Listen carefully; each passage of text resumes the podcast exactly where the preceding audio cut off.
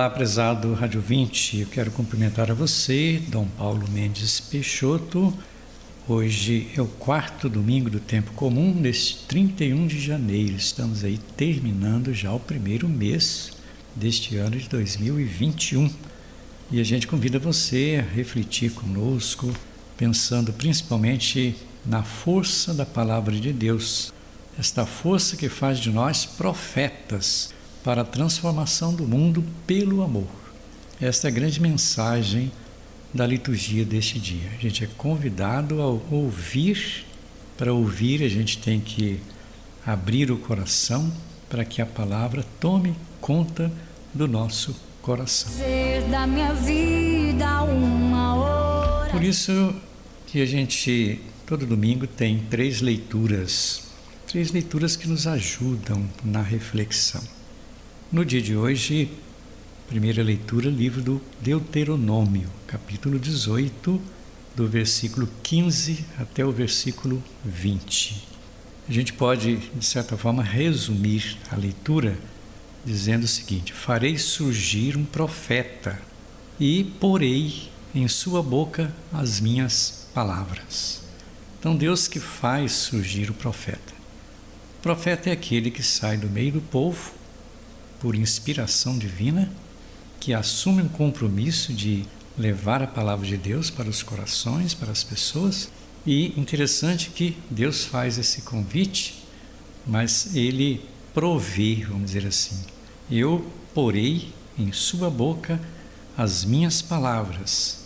Olha bem, essas palavras que são colocadas na boca daquele que anuncia a palavra de Deus. Então, quem tem essa tendência tem esta vocação, essa missão, precisa ter confiança de que Deus ele põe na sua boca aquilo que deve falar.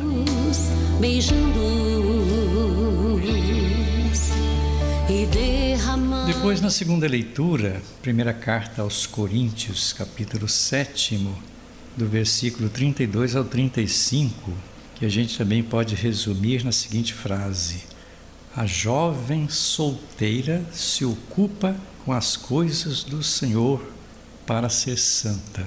Interessante. É uma leitura que fala até de casamento.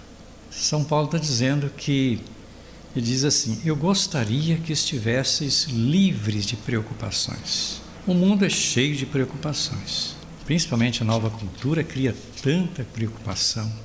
Pessoa casada, por exemplo, tem tanta coisa a se preocupar olhar pela família, olhar pela esposa, olhar pelos filhos, para o sustento da casa. Então perde um pouco aquela liberdade de se colocar diante de Deus e até de ser anunciador da palavra. Diz a leitura assim: a mulher não casada e a jovem solteira têm zelo pelas coisas do Senhor e procuram ser santas de corpo e espírito. Esta é uma convocação, então, que o dia de hoje está fazendo para todos nós, para as jovens, mas também para os jovens. E termina a leitura dizendo assim: O que eu desejo é levar-vos ao que é melhor, permanecendo junto ao Senhor com outras preocupações. Então, realmente, a nossa preocupação com as coisas do mundo são muito grandes.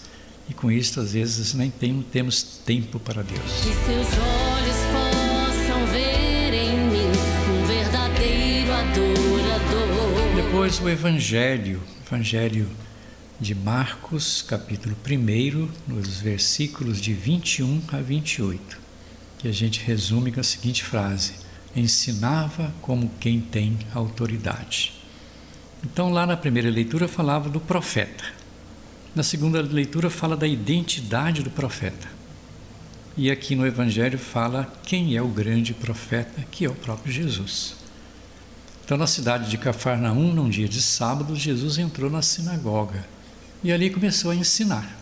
Todos ficavam admirados com o seu ensinamento, pois ele ensinava como, como quem tem autoridade, não como os mestres da lei.